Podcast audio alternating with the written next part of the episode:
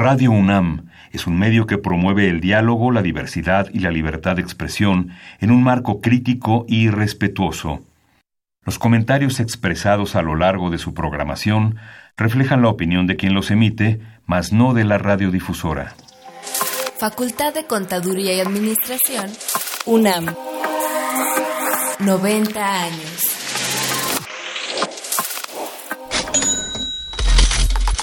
Consultorio Fiscal. María Concepción González de Chicago dice que hace 12 años Radio. presentó suspensión de actividad. Un programa de Radio UNAM Hay una PTU entonces que se determina. y de la Secretaría de Divulgación y Fomento Editorial de la Facultad de Contaduría y Administración. Si bien es cierto, estamos, hablando- estamos comentando todo lo que tiene que ver con la contabilidad. Tocaremos el tema de las deducciones personales, obviamente, porque no son tan fáciles de aplicar en realidad. Consultorio Fiscal. Radio. Muy buenas tardes, ¿cómo están ustedes? Los saluda Susana Mireles, profesora de la Facultad de Contaduría y Administración de la Universidad Nacional Autónoma de México. Y pues ya concluyendo con esta serie dedicada a la Declaración Anual de Personas Físicas en este tercer, tercero y último programa dedicado al tema de la Declaración Anual de Personas Físicas. Y para tratar este tema donde vamos a hablar, pues, así que de todo lo que queda, que es arrendamiento, enajenación de bienes, dividendos, etcétera, y el cálculo anual en sí. Para tratar este tema están con nosotros profesores de nuestra facultad eh, que tienen la doble característica pues de experiencia profesional y de experiencia docente, por lo cual pues siempre es un gusto contar con ellos en esta mesa y, y, pues enriquecernos con su experiencia. Está con nosotros la maestra eh, de Yanira Arisbe Gutiérrez Hernández. Bienvenida de Yanira y nuevamente gracias por el apoyo para la realización de este programa. Gracias, Susi, por invitarme. Encantada de estar aquí. Ella es egresada en- a nivel licenciatura de nuestra facultad, especialista en fiscal, también egresada de nuestra facultad y maestra en Derecho Administrativo y Fiscal por la barra de abogados. Y pues como ya lo mencionamos, es catedrática eh, a nivel licenciatura en el área fiscal en nuestra facultad, además de, de, eh, coordinadora de la sección, de una de las secciones de la revista Consultorio Fiscal y directora del, de, eh, de la firma Arisbe Corporativo Jurídico Fiscal. Nuevamente, gracias. Gracias, Susi. Y, y además honrosamente alumna de la maestra Susi en la especialidad. Hace ya, mejor ya no hablamos de estas Algunos fechas. años.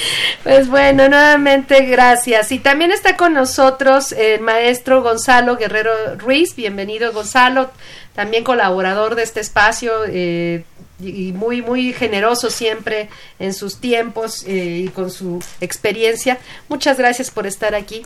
Muchas gracias, buenos días. Él es licenciado en Contaduría Pública, egresado de la Universidad La Salle, especialista fiscal, egresado de nuestra facultad, e igual que de Yanira, catedrático a nivel licenciatura en el área fiscal en nuestra facultad. Pues nuevamente gracias a los dos a nombre de nuestra facultad por estar aquí. Les recordamos que este es un programa en vivo, usted lo enriquece eh, con sus preguntas, con sus comentarios. Los números en cabina son 55 36 89 89, repito, 55 36 89 89 y tenemos un 01800, repito, 01800 50 52 688. Recuerde que este es un programa en vivo en radio y también nos ve por Twitter, la dirección es arroba con su fiscal. Y pues como le interesa el tema fiscal, lo invitamos a que escuche nuestra siguiente cápsula. Consultorio Fiscal. Radio. Info Fiscal. 3 de abril. La Secretaría de Hacienda y Crédito Público comunica el listado global definitivo en términos del artículo 69-B, cuarto párrafo del Código Fiscal de la Federación. 5 de abril. La Secretaría de Hacienda y Crédito Público da a conocer los porcentajes y los montos del estímulo fiscal, así como las cuotas disminuidas del IEPS aplicables a los combustibles, correspondientes al periodo comprendido del 6 al 12 de abril de 2019. La Secretaría de Hacienda y Crédito Público da a conocer los montos de los estímulos fiscales aplicables a la enajenación de gasolinas en la región fronteriza con los Estados Unidos de América, correspondientes al periodo comprendido del 6 al 12 de abril de 2019. El Sistema de Administración Tributaria, SAT, informa que a partir del viernes 29 de marzo ya se encuentra disponible en el portal del SAT la aplicación para que las personas físicas presenten su declaración anual del ejercicio fiscal 2018. Los contribuyentes que deben cumplir con esta obligación son quienes obtienen ingresos por servicios profesionales, actividades empresariales, por arrendamiento, dividendos, enajenación o adquisición de bienes. Los asalariados no están obligados si perciben el salario de un solo patrón y tienen ingresos por intereses hasta por 20 mil pesos. Sin embargo, si tienen deducciones personales, pueden realizar la declaración para obtener saldo a favor. Info Fiscal.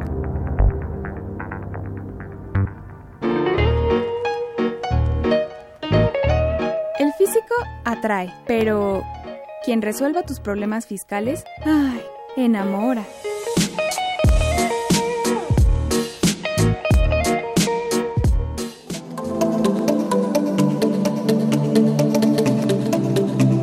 ...90 años de la Facultad de Contaduría y Administración de la Universidad Nacional Autónoma de México. Para celebrarlo, los invita al magno desayuno de egresados que se llevará a cabo el próximo 4 de mayo a las 8 de la mañana en el Centro de Exposiciones y Congresos UNAM, Avenida del Imán número 10, Ciudad Universitaria, Alcaldía Coyoacán. Mayores informes y boletos, correo electrónico seguimientoegresados.fca.unam.mx. Teléfono 5622-8222, extensión 46381, con la licenciada Ivonne Flores de Santiago.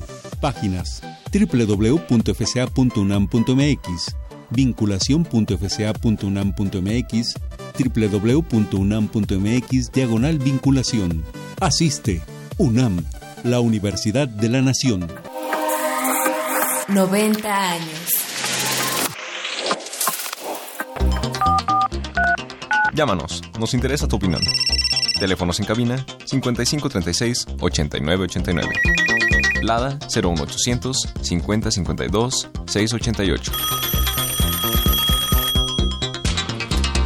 Regreso, vamos a iniciar nuestro tema. Les recordamos que nos puede ver y escuchar en directo por Twitter, en arroba con su fiscal, y el tema es declaración anual de personas físicas.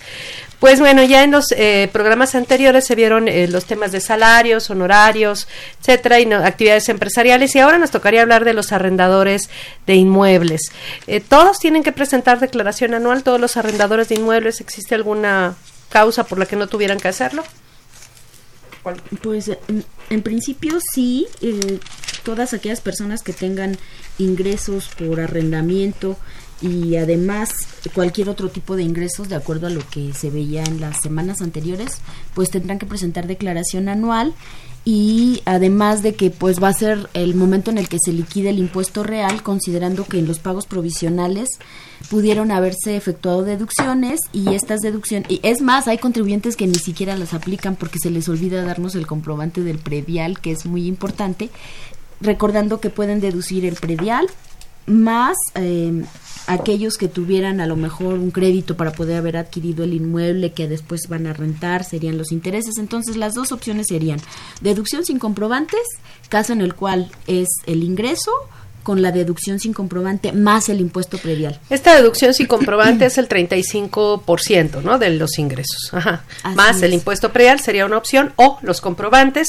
y en los comprobantes son seis deducciones, si no me recuerdo. ¿Cuáles son? ¿Me recuerdan? Este, obviamente el predial es una, ajá.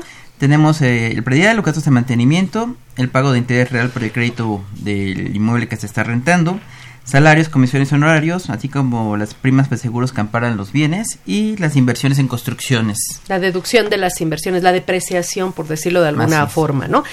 Eh, yo en declaras, en pagos provisionales pude haber estado aplicando lo que decimos nosotros que es la deducción ciega o deducción sin comprobantes, la del 35%, que sí es cierto, como dice Deyanira, muchas veces se nos olvida, se nos olvida aplicar ahí el predial, restarlo. Este, pero ahorita en la anual puedo cambiar de opción a los a los comprobantes, a los a las listas de seis eh, deducciones que acaba de mencionar Gonzalo. Es correcto. El reglamento te permite que si iniciaste con deducción ciega, del 35%, pero al final del año, a lo mejor al querer hacerla anual te das cuenta que hubo gastos o con, comprobantes que superan ese 35%, pues te conviene obviamente mejor cambiar la opción y mejor la, la opción de eh, por comprobantes, ¿no? Ahora, lo que yo eh, aplique en la anual, en la declaración normal, ya no se puede cambiar. Si yo en una complementaria quisiera cambiar, por ejemplo, apliqué en la anual comprobantes y luego me doy cuenta de que era mejor la deducción ciega, no puedo cambiar de opción. Ya la que lo que se presenta en la anual en la declaración normal, eso se queda como definitivo. Así es. Ahora, en este caso de los de la de, bueno, de los arrendadores de inmuebles tenemos límites deducibles, por ejemplo, los salarios y los honorarios no pueden ser mayores al 10% de los eh, de los ingresos en su conjunto. Eh, si no mal recuerdo, también el inmueble tiene que estar produciendo ingresos, si no está produciendo ingresos, las deducciones no son deducibles y entonces sí nos conviene irnos por en su en ese caso por la deducción ciega cuando no tuvimos este rentas de todo el año, ¿no? Sí, eh, aquí el, el artículo 114 de la ley del impuesto sobre la renta por ahí de la última de los últimos párrafos nos permite que sí podamos aplicar las deducciones, pero únicamente proporcionales respecto al tiempo en el que tuvimos ingresos. Así es. Porque como es un, capítulo en el que sí se permite que exista pérdida de alguna manera, pues no podemos generar una pérdida derivada de que solo tuve ingresos los primeros tres meses, deduzco todo, resulta que hasta tengo pérdida y luego que hasta esa pérdida se, se puede aplique contra otros ingresos. Entonces, bueno, de alguna manera conservadoramente, pues sí nos, se nos permite, pero solamente por los, o sea, por, los meses, que tuve ingresos, en esos meses se pueden aplicar los gastos o las deducciones que ya mencionaron, ¿no? En este caso. Es un ingreso que pudiera compartirse, ¿no, Gonzalo? En un momento determinado, si hubiera copropiedad o ah, si hubiera más, de un, más de un usufructuario en tu caso. Así es. Ajá, más de un usufructuante, perdón, ajá. Sí, así es, el ingreso se reparte entre ellos. Obviamente tiene que haber un representante legal de la copropiedad para efecto de que él pueda dar los eh, los timbres o puede dar los CPDIs de los ingresos, pero después tendrá que repartir. Entonces, si hay más de un dueño, cada quien declara la parte que le toca. Así es. el 50, el 30, el 20, etcétera. Si hay tres dueños, pues cada quien va a, va a acumular lo que le toca. En este caso de Yanira, si optaron por aplicar la deducción ciega, luego existe como que la percepción de que por aplicar la deducción ciega pierden el derecho al acreditamiento del IVA. O sea que el IVA, por el hecho de, de no deducir los gastos, ya no pueden este, acreditar IVA. ¿Es cierto esto? Pues no, yo creo que son dos leyes completamente diferentes. En materia de impuesto al valor agregado, si los gastos, si proviene de gastos deducibles, a pesar de no haberlos, de no haber aplicado eso en el ISR, pueden acreditar el IVA de los gastos cumpliendo con los requisitos, que tengan el comprobante. Les, les decía al inicio que me tocaron contribuyentes que al hacer los pagos provisionales y ahorita haciendo la anual, resulta que sí tenían impuesto predial pagado, pero nunca generaron el, el CFDI, que además pues ahora todas las deducciones Eso es cierto, se les olvida que ahora tenemos que tramitar la obtención del CFDI, del predial, del agua, etcétera, todas las contribuciones eh, locales este, te tienen que generar a través de un CFDI, ¿no? Entonces hay que entrar a la página de la Secretaría de Finanzas o de, la que proceda dependiendo de la entidad federativa, ¿no? En este en este caso. Y sí, efectivamente, como dice Yanira, es un capítulo en el que, cual podemos tener pérdida y, esa pérdida pues se va a aplicar eh, contra otros ingresos del año, excepto contra qué? Contra salarios, que es lo más común que de repente tenemos la mayoría de los contribuyentes, no podría ser contra salarios, contra la pérdida, por ejemplo, eh, contra el propio capítulo de actividades empresariales y profesionales, porque esa es, digamos que es un capítulo independiente, muy parecido, digamos, al de Morales, o haciendo este la comparación, pero sería, pues porque sería ya, contra esos no se puede. Entonces, digamos, serían del 3 al 9, que sea arrendamiento, enajenación, adquisición, intereses, dividendos y los demás serían los que se podían mezclar entre sí, pero el 1 y el 2, que son salarios y honorarios, actividades empresariales, no. Ahora, tú, Gonzalo, mencionaste hace rato la lista de las deducciones. Eh, si el arrendador tiene un auto. No, por desgracia no. Muchas veces hay, eh, hay como que, que, visualizar que es solamente lo que requiere el inmueble para poder estar en condiciones de seguir obteniendo ingresos. A pesar que uno puede decir, bueno, yo necesito tener una computadora para poder expedir un CFDI, para poder cobrar las rentas, pues por desgracia solamente nos permite inversiones en construcciones, adiciones y mejoras, o sea, directamente relacionadas con el inmueble, lo cual se me hace muy injusto porque si hubiéramos creado nosotros una persona moral que fuera la que eh, administrara ese bien inmueble, ella sí podría meter papelería, eh, equipo de cómputo, equipo de transporte, gasolina, mantenimiento de estos, etcétera, etcétera. En cambio, por ser persona física, pues sí, o sea, está la opción de la deducción llega del 35%, pero una persona moral puede llegar a generar hasta una pérdida fiscal como tal y llevársela a varios ejercicios. En cambio, aquí por ser persona física por arrendamiento, como que son muy limitadas las deducciones y aparte solamente lo que tenga que ver con el inmueble. Solo son la lista que mencionaste de los... No hay más, o sea, un auto no, una computadora no, gasolina no, el pago del timbrado de los FDIs no. El pago de la renta del internet, ¿no? El pago de la renta del internet, del teléfono para hablarle a tus inquilinos no. No. Los honorarios al contador. Bueno, los honorarios ahí sí se habla de que eso habla de honorarios en general, ¿no? Sí, por favor, para que Pero nada más, ¿no? Pero topados al 10% de los ingresos. Mi renta, mi renta no es tan generosa, pues el tope me va a limitar eso, ¿no? A pesar de que sea un gasto más real. Sí, pero no es, no es, son, no son cosas, porque luego existe la falsa percepción de que todo lo estrictamente indispensable lo puedo reducir. No, por eso se llaman deducciones autorizadas. ¿no? Se llama Teresa Sánchez de Naucalpa. Nos dice que recibió un premio de promociones e inversiones de Guerrero por 90 mil pesos. El CFDI que le dieron tiene la clave 20 y le retuvieron 900 de ISR. ¿En qué parte de la declaración anual incluye el premio recibido? Bueno, pues yo creo que ya eso, ya vamos, ya vamos avanzando. Sí, bueno, ahorita si quieren nos, si quieren nos esperamos ahorita, ver, vamos a, adelantar esto, pero ahorita que lleguemos al capítulo de premios le prometemos a Teresa que le contestamos. bueno, entonces con esto terminamos este arrendamiento, si les parece, este entonces hay que presentar declaración anual, no hay duda, no importa el importe de los ingresos, sí se tiene que presentar declaración anual, tienen dos opciones para deducir. Las, cualquiera de las dos es aplicable en el anual, no importa cuál hayan aplicado eh, mes a mes. Si hubiera más de un dueño, se tiene que dividir la base entre tantos dueños existan. Y eh, hay límites a las deducciones que ya vimos y no es lo que quiera deducir, solo es lo que ya vimos, que es las dos opciones, los dos caminos para deducir. Si hubiera retención por persona moral. Eso, ajá, se puede acreditar el ISR retenido. Eh, por ejemplo, fíjense que ahorita tomando la pregunta de Teresa Sánchez, le dice que le dieron un CFDI, obviamente es un CFDI de retenciones, eh, porque existen dos tipos de CFDIs, el CFDI en general y el CFDI de retenciones. En este caso, estos arrendadores de inmuebles eh, forzosamente tienen que tramitar sus FDI de retenciones con la persona moral que en su caso les pague las rentas? No necesariamente. La ley de ingresos te da la posibilidad de poder tener el propio comprobante donde se pidió el ingreso, ahí donde se señala quién, qué impuestos se retuvo y quién a quién le retuvieron, con eso es suficiente para poder tramitar devoluciones, compensaciones y poder aplicar acreditamientos, con eso ya es suficiente. Sin embargo, siempre es conveniente porque luego resulta que, digo, no es indispensable, pero es conveniente porque luego resulta que se emiten los comprobantes, no se pagaron exactamente las rentas, aunque todo eso se está limitando ahora con el complemento de pago, ¿no? Porque ya es el, comprobante más el, el complemento de pago, ya sabemos qué sí se cobró y qué no se cobró, pero bueno, más que nada e, era la conveniencia para cruzar lo efectivamente cobrado contra lo, que ellos dicen que, que me pagaron, ¿no? bueno, tal vez la parte de su arrendamiento que en ese caso en el, tenemos un inmueble, nos lo rentan, a su vez nosotros lo rentamos y en ese caso nada más podría ser deducible las rentas pagadas, digamos, al arrendador.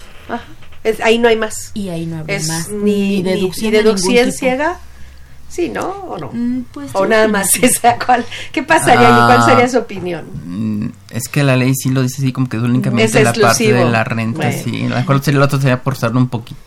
bueno, creo que sí. Dejamos entonces ya el arrendamiento de inmuebles y entonces dijimos es un primer capítulo que se puede... Bueno, es un capítulo donde puede haber división de, del ingreso y es un primer capítulo donde puede haber pérdidas y, que se pueden globalizar. Y sí, también hacer hincapié que hay que presentar la declaración ya en el formato hay un apartado que no está precisamente en el capítulo de arrendamiento, en donde dice datos adicionales, en donde si fuera una copropiedad, una sociedad conyugal, habrá que poner quiénes intervienen en esa copropiedad, en esa sociedad o quién Es el, quién es mi cónyuge con el que estoy repartiendo las rentas, ¿no? en caso de que así sea. Y poner el ingreso dividido en el caso de los RFCs, los, RFCs. los porcentajes. Así es. Ajá. Bueno, con el cónyuge más Nomás serían dos, muy limitado. sí, y aparte, aunque les dieron saldo a favor, hay que recordar que no se lo van a dar de automática. Van a tener que meter su solicitud de devoluciones en caso de sociedad conyugal y en caso de copropiedades. Ah, sí, en sociedad conyugal este, no, no hay devolución automática ni, en copropiedades. Y tocando la, esa parte de copropiedad, sociedad conyugal, eh, a pesar de que tenemos ya un adelanto de la décima resolución de modificaciones a la miscelánea, ayer se publicó la novena, estamos con el anticipo de la décima, pero en esa décima se dan facilidades precisamente para esta presentación de la declaración anual de personas físicas y una ah, hay facilidades, por ejemplo, el que nada más tiene salarios de un solo patrón puede no presentar la declaración aunque si no, no ex- le aunque conviene. excedan de 400 mil pesos sus ingresos ¿no? Así es, pero si tiene, por ejemplo, en algún capítulo Otros ingresos, tiene o que hacerlo. copropiedad o sociedad conyugal, pues ya queda eximido. Nada más era el comentario respecto a, a ese punto. Sí, eh, bueno, entonces dejaríamos arrendamiento, si les parece, y nos vamos a enajenación de bienes. Entonces, ¿qué, eh, ¿cuándo se declara la enajenación de bienes? ¿Siempre? No, sí. Lo que se calcula, debemos tener dos tipos de enajenaciones de bienes. Inmuebles y bienes muebles. En ambos hacen pagos provisionales, claro, con algunas limitaciones. A lo mejor en caso de bienes muebles puede ser que no se presente pago provisional dependiendo del monto de la compraventa. En caso de bienes inmuebles necesariamente tiene que ser ante notario o ante, eh, ante fedatario público. Por lo tanto, ahí el encargado de hacer ese pago provisional, de hacer el cálculo del pago provisional va a ser el mismo fedatario para efecto de decirte de esta compraventa el vendedor, este es su pago provisional y hay que entenderlo muy bien que es pago provisional a cuenta del impuesto anual, porque mucha gente se puede quedar con la idea de que ya pagué, ya, Ya fui al notario. Exactamente, el notario ya me retuvo el impuesto, ya pagué el impuesto y ya me quedo tranquilo. No, hay que presentar declaración anual porque después de- puede tener un problema fuerte por no manifestar en su declaración anual esa parte, porque puede ser que sí la presente, pero a lo mejor se le olvida que vendió ese inmueble y solamente parte a lo mejor la, la parte de salarios, presenta la parte de honorarios, actividad A lo empresarial. mejor no se le olvida, pero tiene la falsa percepción de que por haber ido ya al pagó. notario ya acabó todo. Sí, de que es Ajá. un pago definitivo y no es así. Es un pago provisional porque hay que determinar una ganancia acumulable, una ganancia no acumulable y sobre eso determinar los en los, impuestos in- del en los bienes inmuebles. Así es, en los Ajá. bienes inmuebles. En los bienes inmuebles, eh, se, eh, ¿cómo se, se emite un CFDI por la enajenación del inmueble o cómo se da esta emisión de comprobantes? Porque ya todo se supone que está tras- respaldado por un comprobante, ¿no? Sí, se debe de emitir y creo que comentando este capítulo que no es muy común que lo declaren las personas físicas por desconocimiento. No, pero en bienes inmuebles, perdón, inmuebles. En inmuebles. Entonces sí es importante porque van al notario, el notario pues hace la escritura, pero sí hay que solicitar el CFDI que tenga el costo, porque si no, en el momento en que quisieran eh, Vender. vender, no van a poder deducir ese costo. lo Entonces, cual quien todo compra tiene que pedirle al notario su recibo de honorarios y en el recibo de honorarios tiene que venir los datos de la compra del inmueble. Si no vienen esos datos, cuando vendan no van a ser deducibles. Sí, de no hecho, en la miscelánea 2018 salió un transitorio donde, a pesar de que esta obligación de recabar el comprobante, pues prácticamente empezó a operar en 2015, eh, en, en este transitorio nos dicen que si la compra se hizo de 2014 en adelante y no obtuve en su momento el CFDI, porque a lo mejor ni siquiera todavía estaba operando, este que lo tramite, que lo tramite al momento de la venta o eh, si, a- o si no voy a vender ahorita, que vaya con un fedatario. Bueno, eso tenía que haberlo hecho a más tarde en diciembre de 2018, ir al fedatario, pagarle sus honorarios y decirle, dame, eh, este, dame el- eh, tu CFDI por los honorarios que te voy a pagar ahorita con los datos de la compra del inmueble que hice en 2014, para que cuando yo vendiera, yo tuviera costo de adquisición. Si no lo Así hice en diciembre de 2018, lo, en el momento de la venta voy a tener que pedirle al notario que me que está este, eh, formalizando la operación que me haga el CFDI del costo de adquisición, pero nada más por operaciones de 14, de 2014 y 15 que no se tramitaron en su momento, ¿no? Ujú. Y sí, y comentar también que, por ejemplo, si eh, es persona, si esta persona física lo que nunca presentan declaración anual y a lo mejor no es presentarla para hacer un pago adicional, pero sí es una es una parte que hay que informar para conservar la exención de esa casa habitación. Re- recordemos que en el artículo 93 que están las eh, eh, excepciones para las personas físicas respecto a los ingresos, en el caso de casa habitación, si esta contraprestación no excedió de 750 mil UDIs, será eh, el caso en el que no se paga impuesto. Por el excedente habrá que calcularlo. Y si no excedió, hay que informarlo. Pero de cualquier manera, aunque haya mm, no excedido o excedido, si apliqué una exención por la venta de casa habitación, de cualquier forma tengo que presentar declaración anual para conservar la exención. Si no la pierdo, volvemos al tema de que ya fueron al notario y creen que ya terminaron y no es cierto. Sí, sobre todo cuando, por ejemplo, venden en copropiedad una, una herencia que recibieron, un bien inmueble, nadie lo quiere, vamos a vender en copropiedad se va con el notario, a cada quien le corresponde una parte en base al porcentaje de la copropiedad que tengan, y el notario se va a encargar de, de retenerla a cada quien de manera individual. Habrá a lo mejor algunos copropietarios que sí tengan ese conocimiento, ¿sabes qué? Bueno, o que a lo mejor el, el, pedatario les haga hincapié, ¿saben qué? Esto es un provisional, o sea, no se les olvide hacerla anual, sería lo, lo idóneo, que se recordara. Pero a lo mejor puede que un copropietario diga, yo sí, yo sí declaro mi parte, y habrá alguno que se lo olvide. El que se le olvide es el que va a tener el problema. Porque el notario le avisa al SAT que yo Exactamente. Mi casa, ¿no? ellos, tienen que presentar una información de todas las operaciones de bienes inmuebles, ¿no? Entonces, para señalar, porque aparte te piden tu RPC al momento de hacer la operación, te piden tu RPC y actualizado y una constancia de inscripción para ver que efectivamente tu RPC corresponda. Y el notario va a ser fulanito, le vendió perenganito, etcétera, etcétera, con estos RPCs para efecto de, de cerrar el círculo y hacer el cruce. Uh -huh. Y me condicionan entonces conservar la exención que se haya aplicado por la venta de casa habitación con la presentación del anual. Si nada más tuve eso, forzosamente tengo que presentar declaración anual, aunque sea para conservar la exención y más si heredé, ¿no? Que fue sí. todavía, la herencia es otra de las exenciones que Así para es. conservarse se tiene que presentar forzosamente la declaración anual, que esto es obligatorio cuando la persona obtiene ingresos, no importa si están exentos o grabados, superiores a 500 mil pesos, ¿no? Sí, que aquí yo creo que habría que curarse en salud y presentarla en que fueran menores. ¿Por qué? Porque hay, hay mucha gente, cuando nació el IDE, se quedó la idea con el impuesto ese de que, ay, deposito al banco en efectivo y me retienen un impuesto. Desapareció el IDE y ya mucha gente como que se lo olvidó y siguen depositando en efectivo las cuentas y de repente la obligación de los bancos o el sistema financiero de informar quién deposita más de 15 mil pesos en efectivo en un mes, pues se, eh, continúa vigente. Entonces de repente hay gente que pone dinero a la cuenta y no le informa que fue un préstamo, un donativo, etcétera, etcétera, y después le va a llegar una carta de invitación por parte del SAT, carta de invitación ya con, con monto a pagar, ¿no? Porque lo mandó al, a los otros capítulos, al, al, ingreso de los otros capítulos, donde sabes que esto que te depositaron de 30 mil pesos, como no me lo declaraste ni siquiera de manera informativa, para mí me generó un impuesto de tanto y me lo debes, con chance de poderlo explicar.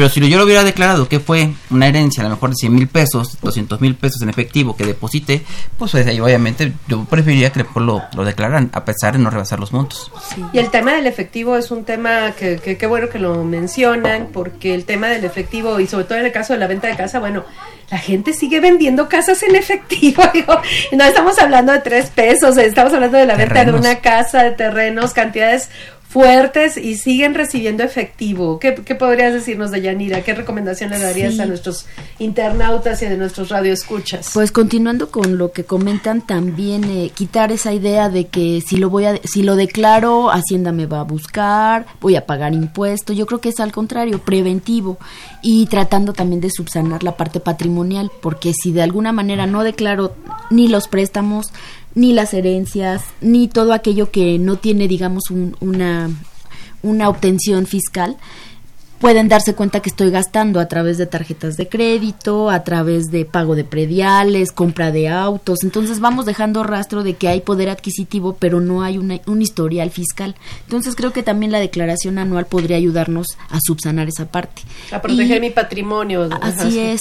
Eh, por blindarlo. Ejemplo, blindarlo. Y, y creo que estoy de acuerdo con lo que comenta el maestro Gonzalo, que independientemente del monto que sea, si tengo una cantidad depositada en mi cuenta bancaria, que es a través de la cual en algún momento la autoridad nos podría revisar, pues hay que lograr que cada depósito esté justificado con algo fiscal. Y si no lo hay, pues demostrar que fue una herencia, demostrar que fue un préstamo y este momento en la declaración anual es, es muy bueno. Anteriormente en los formatos de la declaración no nos habilitaban un espacio específico. Ahora en, esta, digamos que no tiene muchos grandes cambios la, el aplicativo, pero sí hay una parte donde dice quiero presentar mi declaración solo para informar ingresos exentos. Eso creo que es un gran avance y ahí yo creo que es contundente para aquellas personas que piensan que por vender una casa habitación no tienen que hacerla anual porque ya pagaron el impuesto con el notario, pues es el momento de todo aquello que tengan subsanarlo. Y bueno, están ustedes hablando un, a veces un tema hasta cierto eh, punto utópico de que fueron al notario, porque hay gente que verdaderamente vende sí, no. un inmueble y reciben el dinero en este año y le dan a veces el poder al, al comprador para que vaya a escriturar. Cuando tenga dinero para escriturar, en la urgencia de vender el inmueble no les importa escriturar en ese mismo instante. Y aquí es una condición para tener la exención, este, el escriturar, el ir al fedatario público en el año de la enajenación. Si no se cumple todo esto, pues entonces la, la exención no se da, por mucho que sea la venta de su casa habitación, ¿no? Y, ese es un problema, ¿no? Y también ya en la, en la práctica se da mucho que a lo mejor el comprador le dice, ¿sabes qué? ¿Y qué te parece si vendemos por un precio por debajo del real? ¿Por qué? Porque obviamente yo tengo que pagar un impuesto sobre adquisición de bienes inmuebles y me conviene que tú declares menos, yo declaro menos, pago menos impuesto y así lo manejamos. A lo mejor el inmueble tiene un costo de 5 millones de pesos y lo declaramos sobre tres y medio con un avalúo que nos ayude, ¿no? Se hace la operación y todo, pero a lo mejor el comprador no se pone a pensar que en 5 o 10 años va a vender ese inmueble. Y cuando lo venda, el precio va a estar castigado, no va a ser real. Y entonces él va a tener que generar. Va a pagar el impuesto que una- lo que no quiso momento. pagar de manera de impuesto local, lo va a tener que pagar como impuesto federal, que es el ISR por la ganancia. Así es. Entonces muchas veces se, se da este tipo de sugerencias o ¿Y de parte qué del hacen con el comprador. dinero? ¿Cómo le hacen para tapar el sol con un dedo, no? El millón y medio que no que no declararon, ¿dónde lo meten? ¿En la- el colchón o abajo de la cama? ¿En una caja de zapatos o qué, no? Exactamente, Ajá. entonces sí hay que tener cuidado cuando se les plantea ese tipo de cuestiones al vendedor. Oye, pues vamos a hacerlo más por debajo. Bueno, a lo mejor suena atractivo ahorita, pero te puede generar más problemas que, que realmente soluciones. Ajá. Pues eh, sí, esa sería una de, los, de las cuestiones más comunes en la cuestión de la venta de la casa habitación porque tenemos exenciones ahí de por medio, pero en general cualquier enajenación de bienes eh, inmuebles eh, se tiene que declarar, ¿no? Aunque sea un terreno, este se tiene que declarar, aunque ya haya ido al notario y me haya calculado el impuesto, porque creemos que ese cálculo ya es definitivo. Me tocó el caso hace un par de años de un amigo que tiene ingresos ya en una tasa alta, pues resulta que dijo, pues, eh, eh, vendió un inmueble y ya después dije, oye, eh, pero no, no me lo men- mencionó y hasta después me enteré, Sí, dije, sí, oye, sí. pero ¿cómo que vendiste inmueble? Sí, pero eso ya se pagó el impuesto. Pues ya obviamente al llevarlo al, al cálculo anual, sumando sus ingresos, que estaban ya de por sí en una tasa alta, pues le dio un diferencial de impuesto enorme. y no se pueden a pensar que el impuesto pues es provisional, no es definitivo, ¿no? Entonces, a esto respecto a los bienes inmuebles. Y respecto a los bienes eh, muebles, también se en este capítulo. ¿Hay alguna excepción en este caso? Pues si en los inmuebles no es común que lo declaren, en los muebles mucho mucho menos, porque hablar de un bien mueble, pues mi automóvil, por ejemplo, si lo si vendo mi automóvil, pues es del capítulo. Pues de déjame detenerte un momento porque el tema del automóvil es todo un tema bien, bien interesante, pero vamos a hacer una pausa en este momento porque vamos a ver una cápsula relativa a la revista 711. Consultorio Fiscal Radio.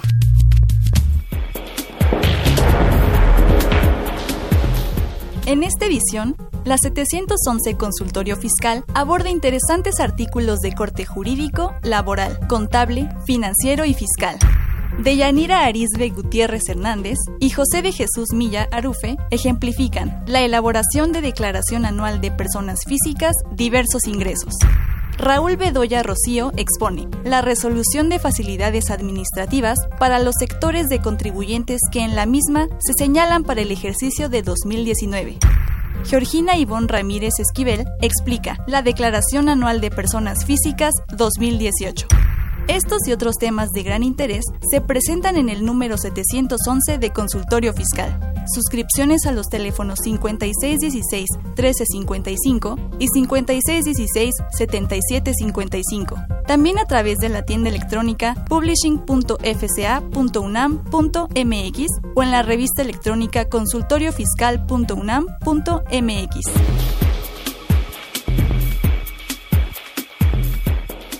Ve y escúchanos por Twitter, arroba con su fiscal.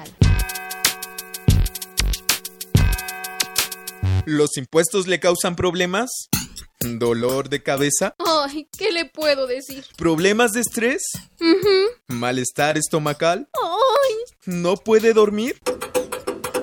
¿Cuenta ovejas hasta el infinito? Basta de sufrir. Nosotros tenemos la solución. La Facultad de Contaduría y Administración te asesorará en tus obligaciones fiscales, laborales y de seguridad social, tanto de manera personal como vía telefónica.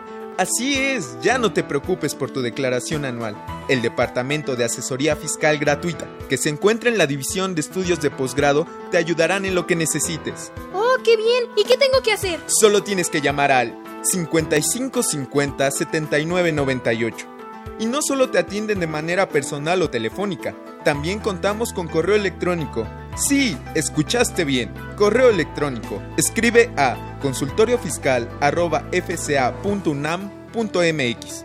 Con toda la ayuda que tendrás por parte de asesoría fiscal gratuita, tus malestares se irán al... Llámanos, nos interesa tu opinión. Teléfonos en cabina 5536 8989. Lada 01800 5052 688. Pues ya estamos de regreso.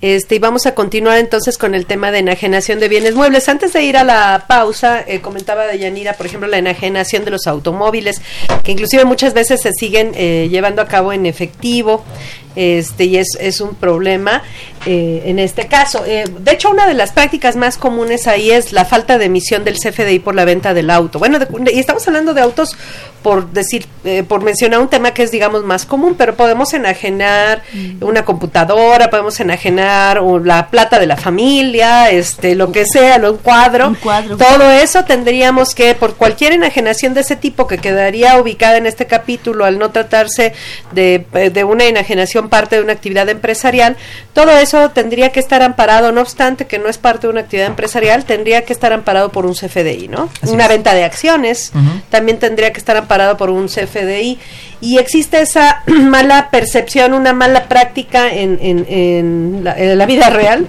de que los autos muchas veces nada más creen que con endosar la factura ya es suficiente y es terrible, ¿no?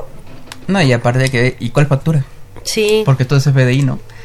Originalmente cuando se hizo el cambio, todo esto del CFDI, la, la industria del automóvil tuvo muchas broncas porque había muchos fraudes, de gente que revendía un- el mismo automóvil varias veces porque ese CFDI lo imprimían cinco veces y pues así como tú dices, se endosaba como era la costumbre anterior, ¿no? Vamos a ceder los derechos y ya con eso vendimos el automóvil, ¿no? Y con todo esto del CFDI fue un, un, un cambio muy fuerte y hubo muchos fraudes. Pero aún así no se convencen. A mí me ha tocado todavía que hace un par de años que fui a- a- vamos a comprar un auto y nuevo y vamos a dar el auto usado a cambio de.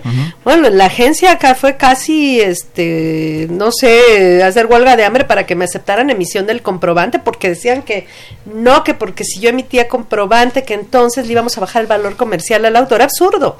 Y hace poco me acaba de tocar un caso de una, perso- una persona moral que era, este, so- eh, se dedica a la compra-venta de autos usados. Este es un lote de autos usados que le acaba de llegar una invitación por 21 millones de pesos de compra sin comprobante. O sea, ese fue, pues, yo creo que también un error del contador y del o, o necedad del empresario, pero el chiste es que tenía que haber recabado todos los FDIs de la compra de autos usados a personas físicas y al no hacerlos, pues obviamente las adquisiciones no reúnen requisitos fiscales. Entonces, es un problema Sí, en este es. caso, ¿no? Es una mala práctica que se ha hecho, una mala costumbre y la ley, la costumbre no es ley y menos en materia fiscal, ¿no? Y tampoco es tan grave, creo yo, declararlo, porque, por ejemplo, una persona que tiene su automóvil es asalariada, pero al venderlo y tiene ya el dinero depositado, espero que no en efectivo, y si es, pues más grave. Pero si lo declara, va a tener además la posibilidad de restar un costo, y ese costo, pues es lo que en su momento costó el automóvil depreciado y además este me Pero hay una exención, ¿no? Hay una exención. Si la diferencia entre el, eh, entre el precio de venta y el precio en que lo compré, que no es un costo, no es un cálculo de la utilidad en, re- en realidad, es un- la ley Ah, dice en el 93, es un cálculo raro, ahí dice. Sí. si la diferencia entre lo que lo compraste y lo que lo vendiste de este, es tres mayor a tres... bueno, en este a tres caso que Ah, no es al bueno, año, eso de los salarios y no las sumas es no toda una triste no es historia, nada. pero bueno. este, tres sumas o tres salarios mínimos elevados al año. Así es. Está ex- es- si no excede, la diferencia está exenta. Y si excede, es. está grabada. Está grabada. Y además, este, pues en alguna época lo podíamos utilizar inclusive como estrategia cuando decíamos, bueno, voy a enajenar una, una obra de arte. Le voy a perder a esa obra de arte. Esa pérdida me va a ayudar a bajar la base de, Mm, de yo nunca estuve de acuerdo con eso, porque la única pérdida que es deducible en este capítulo es la pérdida en Disminuible, enajenación ¿no? de inmuebles y en Porque la otra ni acciones. estaba prevista, ¿no? Entonces, también es algo que se ha regulado con la nueva, con los, con los, no, no porque la parte electrónica nos regule, pero sí creo que también en el SAT ha emitido su opinión a través de, de cómo nos está. Sí, porque las deducciones son autorizadas y las únicas que permitía siempre han sido, la ley siempre ha sido la pérdida en enajenación de acciones y en enajenación de inmuebles, en este capítulo. Entonces, en este capítulo, cualquier enajenación de bienes muebles se declara hay una exención para bienes muebles, siempre y cuando la diferencia entre el costo de compra y costo de venta, aquí hay una opción por ahí en miscelánea para hacer ese cálculo, este no exceda de tres eh, UMAS o salarios mínimos elevados al año. Si no excede está totalmente exenta la operación, si excede eh, está grabada por la parte que bueno, ahí no dice que, pero sería por la parte que excediera, aunque es un cálculo medio curioso. Eh, en este caso, No, no, aplica para bienes que sean activos fijos en otros capítulos, que sean inversiones. Ah, sí, eso es serían bienes de que sean como de un, algo patrimonial, ¿no? Porque si ya lo que, hacemos, por ejemplo, quien enajene tiene que ser asalariado, puede ser arrendador de inmuebles, de intereses, que viva de los dividendos, etcétera, pero no no tendría que ser un, un auto o un bien que sea de una que sea un activo fijo en una actividad empresarial o de honorarios, ¿no? Porque ahí pues ya lo, lo son otras reglas y ahí no hay exención. Ajá. Bueno, entonces eso sería en el capítulo de enajenación de bienes. Sin embargo, Gonzalo mencionaba al principio que en este capítulo hay un ingreso acumulable y un ingreso no acumulable para la declaración anual o una ganancia acumulable y no acumulable. ¿Qué significa esto? Eh, digamos, tú determinas una ganancia total y va a haber una parte que vas a separar, que es la ganancia no acumulable y la cual no se suma al resto de los ingresos del ejercicio. Paga a través de una tasa de Exactamente, paga una tasa, digamos, porque tú vas a determinar un impuesto para los ingresos acumulables y una tasa de impuesto para el ingreso no acumulable. Y en ese no te permite meter, por ejemplo, eh, ya que determinaste el impuesto, tienes que hacer como un tantito. Lo que se hace, sí, lo que se va a, lo que se, lo que se llama ingreso acumulable es lo que se suma a los demás ingresos del año y se le aplica la tarifa para el cálculo del impuesto. Así es. Y esa parte que se suma es la que se divide de la ganancia total entre el número de años que fuimos propietarios hablando del inmueble o de, un, o de, un bien o hablando del bien mueble en el entendido de que con eso se trata de hacer un poco más justo, digamos, el impuesto, porque si fue un bien que tuve varios años, pues no te voy a implicar todo completita la ganancia. Entonces, un poco favoreciendo al contribuyente lo dividen entre el número de años y es lo que suman a los demás ingresos. Porque la tarifa se, se diseñó para ingresos de un año, de un ejercicio que para las personas físicas siempre es un año. Y entonces la ganancia acumulable es la ganancia de un año. Por eso es que se va a la tarifa de un año con los demás ingresos del año. Ajá. Y la ganancia no acumulable es la de los otros años. Y esa también paga impuesto, pero hay para el cálculo del impuesto se tiene que aplicar una tasa. Esta tasa en principio se calcula a partir del impuesto que se determinó con la tarifa, impuesto entre base. Eso podría ser, digamos, explicado de manera muy simple, pero no es cierto que sea tan simple. Como Porque decía Gonzalo, y era ahí donde entraba lo de las tasas para la ganancia no acumulable. Así es. ¿Qué, qué, hay ahí? Bueno, eh, determinas una tasa, pero te pide ahí que, bueno, obviamente en tus ingresos acumulables tú tienes derecho a meter deducciones personales. ¿sí? Todas las que te marcan. Ya para determinar, aplicar la tarifa, sí. Exactamente. Entonces, antes de aplicar la tarifa, a mis ingresos acumulables de varios capítulos capítulos, tengo derecho de disminuir mis deducciones personales. En el cálculo real, anual y definitivo. Exactamente. Pero, pero ya al momento de determinar tu tasa te dice, ah, bueno, toma el impuesto, divídelo entre la cantidad que le de la tarifa, pero antes no apliques las deducciones eh, personales de la fracción 1, 2 y 3, como que recalculo. Es un impuesto, especial entre una base especial. no es tan simple de decir que es el impuesto de la tarifa anual entre la base de los ingresos acumulables. Y además le quitan las deducciones que son más las fuertes. gastos médicos, dentales, hospitalarios, todas esa, eh, de las primeras tres fracciones. Que Así es. es lo que más tiene el contribuyente. Entonces, para sacar esa tasa, si no nos permiten hacer esa esas deducciones personales, la tasa del impuesto va a ser mayor. Así es. Así es. Bueno, entonces este tenemos eh, esta ganancia acumulable y no acumulable con sus cálculos especiales de tasa. De hecho, también tenemos dos formas de calcular la tasa con los datos del año. Esa es la tasa, la opción 1 o la tasa promedio de los últimos cinco, años, con algunas variantes ahí, ¿no? Este, pero bueno, entonces ese sería el cálculo de la ganancia acumulable y no acumulable. Si hay pérdida, las únicas pérdidas que, se, que existen para efectos de la globalización de todos los capítulos, las únicas pérdidas permitidas que se van a poder restar de otros ingresos de otros capítulos, ya lo mencionamos, son pérdida en enajenación de acciones y pérdida en enajenación de inmuebles, ninguna otra más, ¿no? Si vendo la venta, si pierdo la venta del auto, no, si pierdo la venta de acciones, no. no. digo, perdón, acciones sí, perdón. Este, y esa, esa pérdida, entonces, de manera similar a la ganancia acumulable, suponiendo que fue una pérdida en la venta de un inmueble, de manera similar a la ganancia acumulable, pues también se divide entre el número de años transcurridos. Nada más que en este caso el máximo que acepta es 10 y en la ganancia son 20, ¿no? Y entonces la pérdida de un año se resta de los demás ingresos del año. Y la pérdida de los de los otros años, que es, esa da lugar a un acreditamiento de impuesto, Una pérdida acreditable y siempre y cuando tengamos utilidad en enajenación de inmuebles en el ejercicio siguiente y en el siguiente. bueno, en, el, ese contra el impuesto por la ganancia en la enajenación de bienes del año o de los, tres, años siguientes. Así que es. también es difícil tener vender estar vendiendo cada año, cada año y estar perdiendo cada año, ¿no? También, pero bueno. Tú sabes que a lo mejor heredé mucho y yo estoy vendiendo todo. Pero bueno. Y, ay, se me, se me acuerdo ahorita que comentaste, voy a, heredé y voy a vender. Cuando se hereda y se vende, el costo de adquisición va a ser el de la persona que nos heredó. Así en este es. caso del, Todos los datos originales del que me heredó. Sí, también ahí nos menciona la ley que cuando la, el acta, o en este caso, el, este, no el acta, el, ¿La, escritura? La escritura no señale la división entre cuánto fue terreno y construcción, hay que tomar 20% terreno y 80% construcción, cuando no venga de, definido. Así es. Bueno, entonces, si les parece, dejamos el capítulo de enajenación de bienes. Recuerden que tenemos muy poco tiempo y muchos temas. Y vamos, aparte tenemos otra cápsula en déficit, condonación de impuestos, antes de continuar con el tema de intereses. Consultorio Fiscal Radio.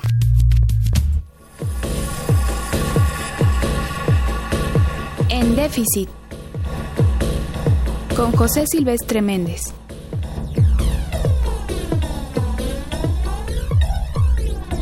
La recaudación fiscal en México es relativamente baja comparada con otros países lo cual se debe a la debilidad estructural del sistema impositivo del país, problema que venimos arrastrando desde hace varias décadas. Si a esto le agregamos las condonaciones y cancelaciones de créditos fiscales que realiza el sistema de administración tributaria SAT, el problema se agrava. Las auditorías que realiza la Auditoría Superior de la Federación han detectado que se ha apoyado a un grupo de empresarios que se han visto beneficiados con estas cancelaciones por montos de cientos de millones de pesos que tanta falta hacen para destinarlos a actividades prioritarias para el desarrollo sustentable del país, así como a programas sociales que beneficien a la población más vulnerable de México.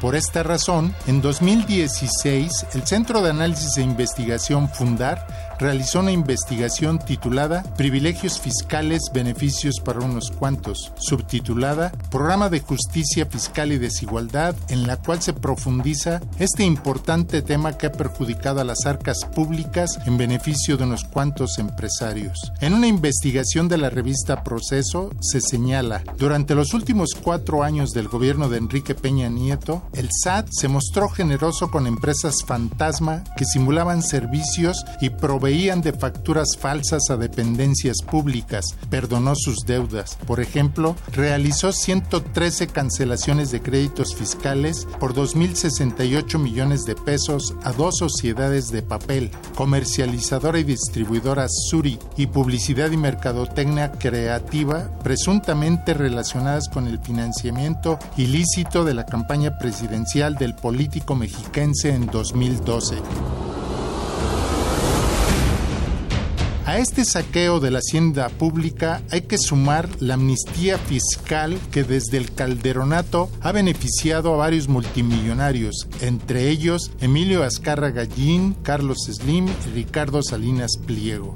La forma que ha utilizado el SAT es la condonación o perdón de los créditos fiscales de los empresarios que no pagaron sus impuestos. También la ley le permite al SAT cancelar las deudas por el no pago de impuestos. Entre las empresas beneficiadas en el sexenio anterior están Grupo Carso, ICA, Pinfra, Grupo Modelo, CIMEC, Soriana, Volkswagen y BMW. También fueron beneficiados varios grupos financieros, entre los que destacan Banorte, Banamex, Interacciones, HSBC y Santander.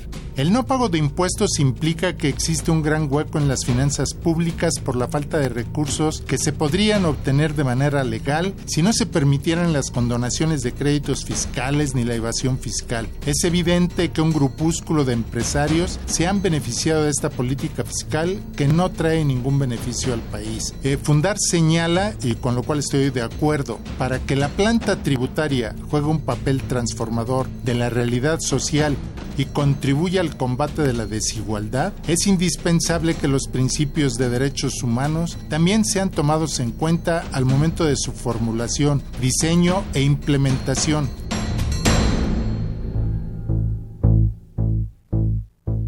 Principios como la movilización del máximo de recursos disponibles para la realización progresiva de los derechos humanos, la igualdad y no discriminación y las obligaciones de transparencia, acceso a la información y rendición de cuentas constituyen parámetros normativos que pueden servir de guía al Estado en la forma en que se otorgan beneficios tributarios como la condonación o la cancelación de créditos fiscales. En déficit. Con José Silvestre Méndez.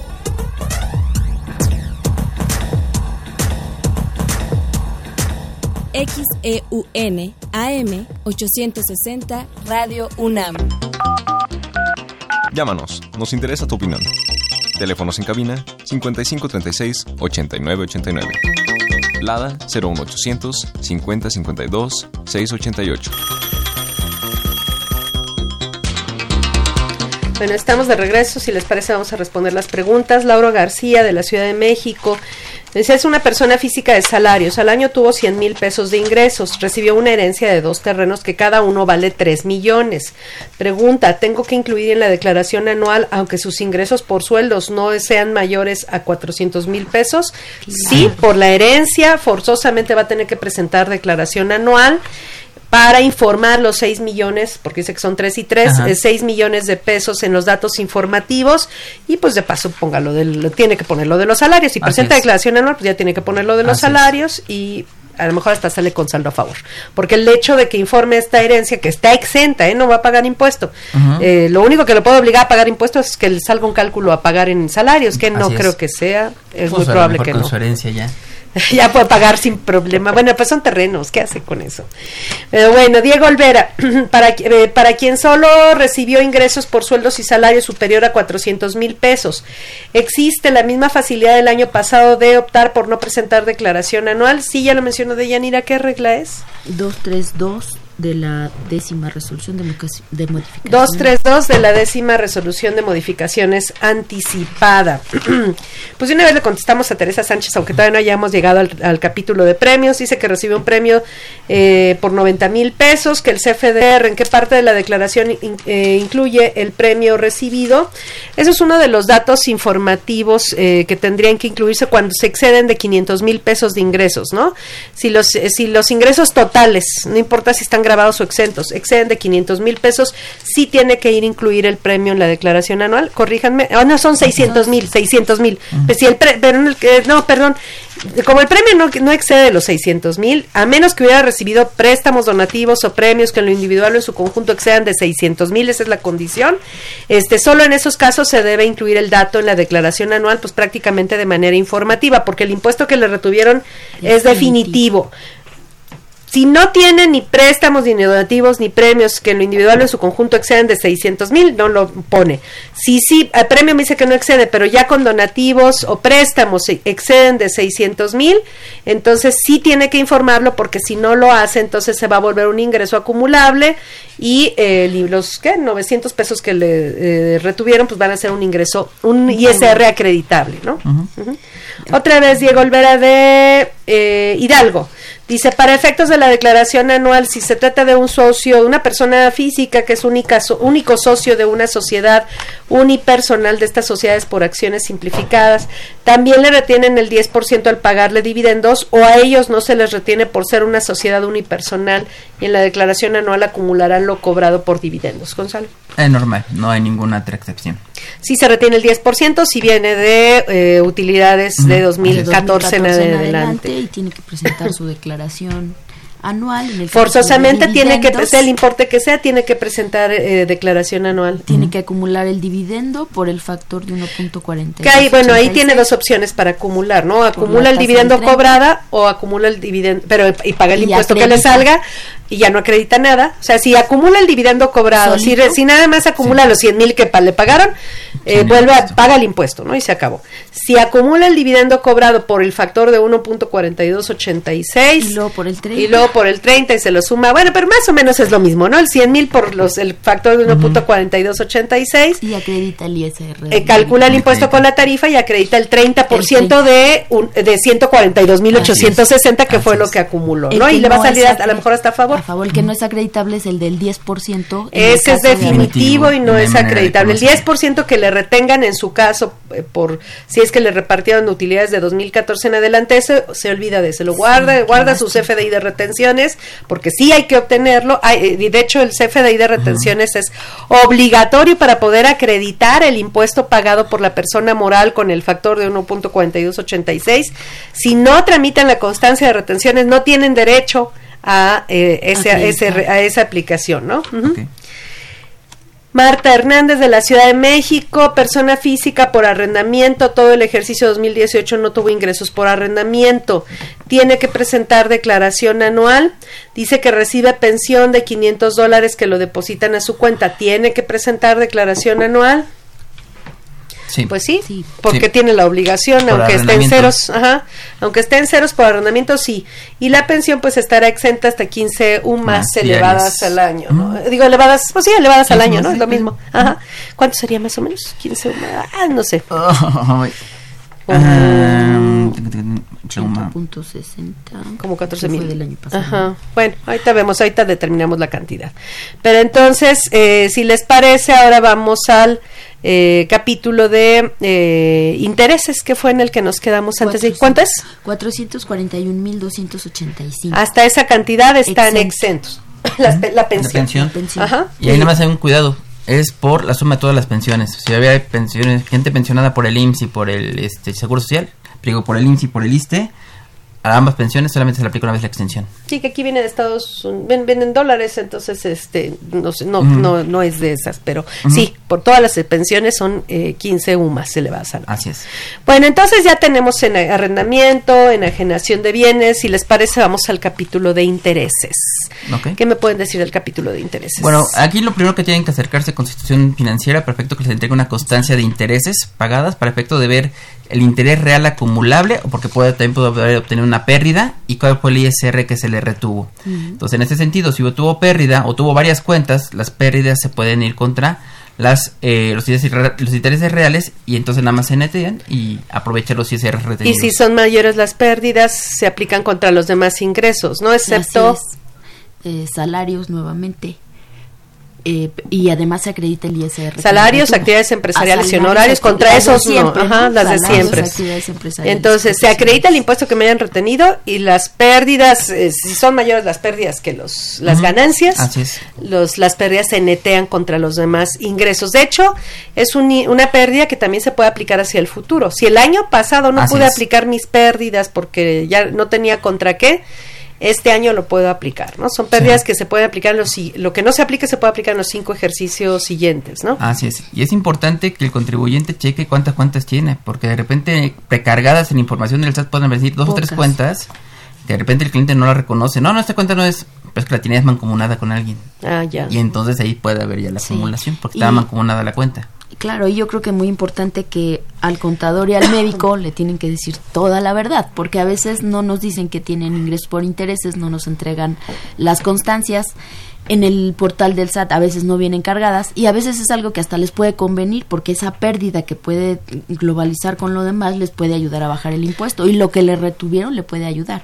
Y como están los intereses tan bajos en el banco, pues posiblemente sea hasta una oportunidad y lo que y no existen las cuentas fiscales sino fiscales. Eso que nos quede claro, todas son fiscales todas son fiscales. Así es bueno fiscalizables y fiscaliza fiscales y fiscalizables no así es.